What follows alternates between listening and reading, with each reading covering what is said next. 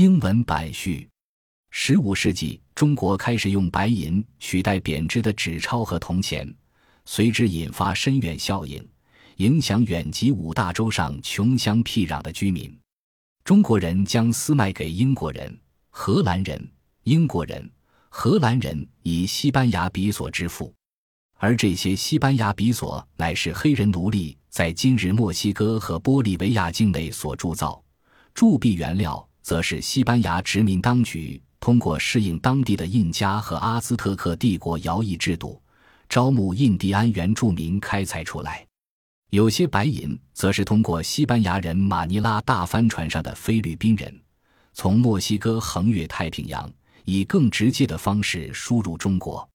欧洲海盗出没于美洲的加勒比海地区和太平洋沿岸、地中海地区、东非近海，而在东非近海，他们要奋力保护掠得的银货、丝、香料，以免遭阿拉伯和印度海盗抢走。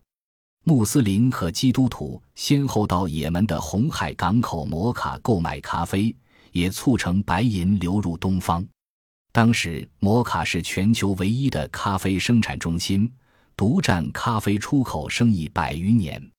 富麦加朝圣的信徒将喝咖啡的嗜好从摩洛哥、埃及传播到波斯、印度、爪哇、奥斯曼帝国。最后，法国国王路易十四在其所举办的社交聚会上，将这一穆斯林饮料介绍给他的天主教贵族，他们以中国瓷器啜饮加了糖的咖啡，然后来跟弗吉尼亚香烟。享受吞云吐雾之趣，而加在咖啡里的糖，产自非洲大西洋岛屿圣多美岛上的奴隶种植园。有些贵族更爱喝巧克力，英格兰人则渐渐爱上中国茶。巧克力是阿兹特克帝国的贵族饮料，非常珍贵，因而可可豆甚至被当货币来用。而在西伯利亚，中国茶也变成了货币。许多地方。许多文化都卷入这一世界经济漩涡，但那不表示他们乖乖接受该经济的运作规则。一七七零年，有个在塞内加尔做生意的法国人就受挫于当地的非洲贸易商。这些本地贸易商一点也不喜欢珠光宝气，即使对方拿法国家具来交换奴隶，他们也不愿意。他们要荷兰或英国的椅子、书桌。认为这些东西叫时髦。约略在同时，在加拿大做大宗买卖的英国人无法将弗吉尼亚烟草卖给易洛魁族印第安人，因为易洛魁人已对非洲奴隶所种的巴西烟草情有独钟。他们只接受英国人拿高雅的北欧衣物换取海狸毛皮。十八世纪更早时，在那不勒斯。怒不可遏的消费者将一船马铃薯丢到海里，深信这些来自秘鲁的快精有毒。与此同时，伦敦的时髦男女小心翼翼将磨碎的马铃薯撒进食物里，深信这种快精食物有催情效果。显然，世界经济将天涯海角的不同民族连接起来已有很长时间，全球化程度在当下达到前所未有的高度。但这一世界新秩序其实不是今日才有，多元化也不是晚近的新发现。本书的宗旨就在通过一连串故事，描述全球彼此相连这早已存在的关系。我们打算将从世界体系分析所得到的深刻见解与地方研究视角融于一炉。本书内容来自十余年来我们为《世界贸易杂志》的回顾专栏所写的文章。该专栏以世界经济的历史和创造为探讨重点，先后由史蒂文·托皮克、彭布兰固定为该专栏撰文，另有茱莉亚·托皮克受邀撰写特稿。但本书并不只是这些文章单纯凑合而成，吴宁是以几个中心论点为纲。有系统的编纂而成，而这些论点全围绕着世界经济本质和形塑世界经济的因素而发。我们扬弃以欧洲为中心的目的论，主张世界经济存在已久，欧洲以外的人在世界经济的发展过程中扮演了关键角色。欧洲人虽拥有某种程度的优势，这些优势往往来自运用暴力或运气。欧洲直到其历史的后期才明显享有生产技术上的优势。欧洲是否曾拥有独一无二的高创新精神或高社会适应能力，仍有待商榷。因此，政治亦如经济，一直是左右国际贸易的主要力量。构成今日世界基础的市场结构，并非自然形成或势所必然的结果，并非开始就隐藏于某处而等待人去打开。相反的，市场，不管结果是好是坏。都是社会力量所建构，社会力量所牢牢植入。市场要能运作，就得在多量衡、价值、支付方法、合约这些从来就不是普世通用、不是亘古不变的东西上有一致的意见，且要在该卖什么东西、谁有资格卖那些东西、什么人可以在不致让邻人瞧不起的情况下讨价还价上，或者更不可或缺的意见一致。协商这些新行为准则的过程中，买卖的商品有时成为新的身份地位指标，承载了特定意义。于是，本有的用途、长处和人造意义相抵触，原本根深蒂固于人心而让人觉得大概理所当然的关联意义，渐渐逆转。例如，过了一段时间后，世人一想起巧克力，联想到的是小孩甜美滋味、阖家天伦之乐，而非战士。准备上战场，宗教狂喜。换句话说，商品本身有其社会生命，在这社会生命里，商品的意义、用处、价值不断在改变。供应与需求由具有爱、恨、隐性的人通过文化力量来决定，而非由具体化的市场力量决定。此外，我们不该认为浮华行径和角色扮演可以和据称更为根本层次的功利行为截然分割。因此，中国的朝贡制度协助界定了藩属上层阶级的品位，确立多种贸易的规则，赋予崇高价值给藩属统治者在这些交换活动中所得到的某些商品，进而让身为国内其他贵族之重要主子的藩属统治者。得到可赏赐给下属而有助于巩固他们统治地位的商品，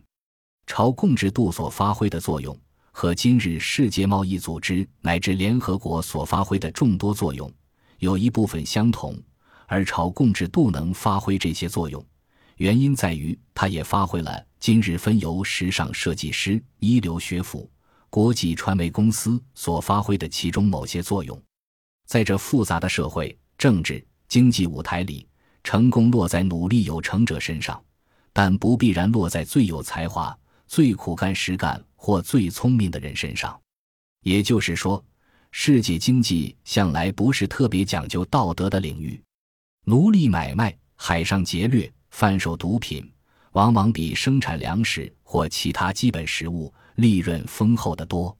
最后，我们若欲评价某交易或某事件的重要性，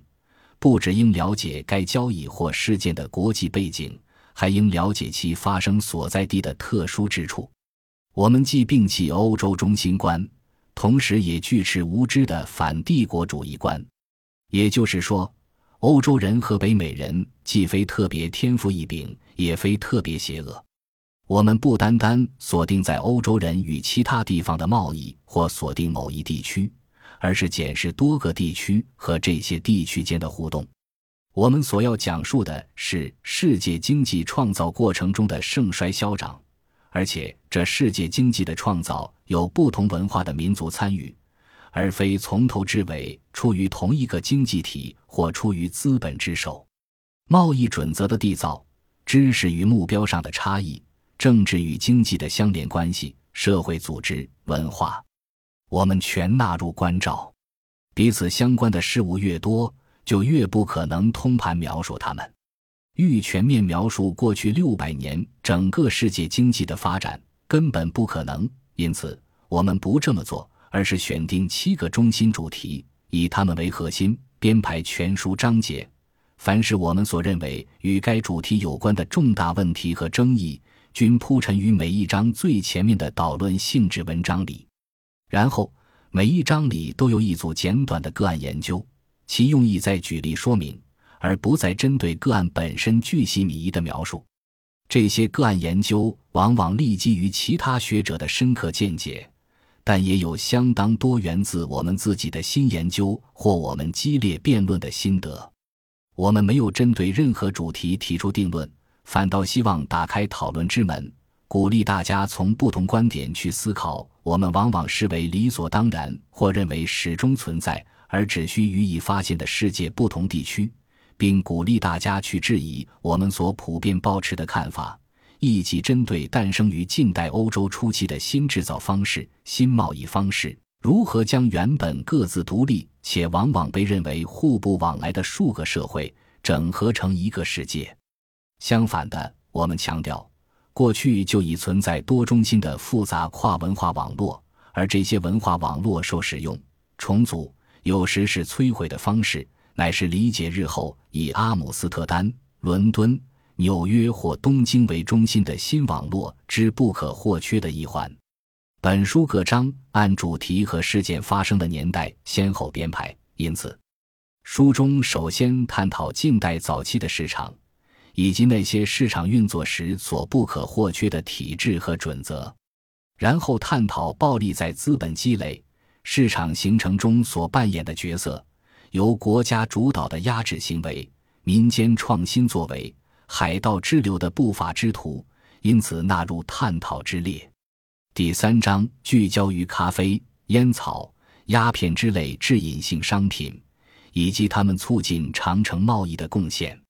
接着检视后来成为期货的各种商品，从寻常可见的马铃薯、玉米到众所希望拥有的黄金、白银、丝织品。从日常可见但有用的工业原料到稀奇古怪的东西，都在此列。第五章探讨运输工具改良对连接遥远市场、促进贸易的贡献。第六章思考现代世界经济的特色，例如金钱、度量衡、时间的标准化、贸易准则的诞生、企业。最后一章探讨工业化过程以及去工业化的几个事件。彭木兰学的是中国史，托皮克学的是拉丁美洲史。两人在更晚近时都已将视野扩及写作，并将所教授的主题扩及中国、拉丁美洲之外。撰写此书时，我们让每位作者各提出自己最了解的主题，自行决定在自己所写的个案研究里要强调的重点。我们发现各章本身有整体一致的观点。但我们为坚持各篇文章里的每个观点都百分之百一致，为坚持列出事例，要作者一定纳入。借此，我们希望能孕育出一组生动简洁而又可以个别阅读的短文，同时篇幅较长、更富综合性的文章，又能表现出不只是本书几个局部加总的更深层关照。一如世界经济无疑有本身就值得个别探讨的各局部构成，但又不只是这些局部的加总。在地方与全球之间来回游走的过程中，每个局部的意义也得到充实。我们推出本书第三版，以扩展其地理上论及的广度，并提供更多关于二十世纪和二十一世纪早期的论述。关于非洲，我们增加了两节。中国增加一节，拉丁美洲增加了两节，欧洲一节，还有两节跨越了美国和欧洲，最后是囊括美国和亚洲的一节。有两篇文章被缩减并整合成为更长篇幅的比较性论述的一部分。另外，我们删除了十一篇文章，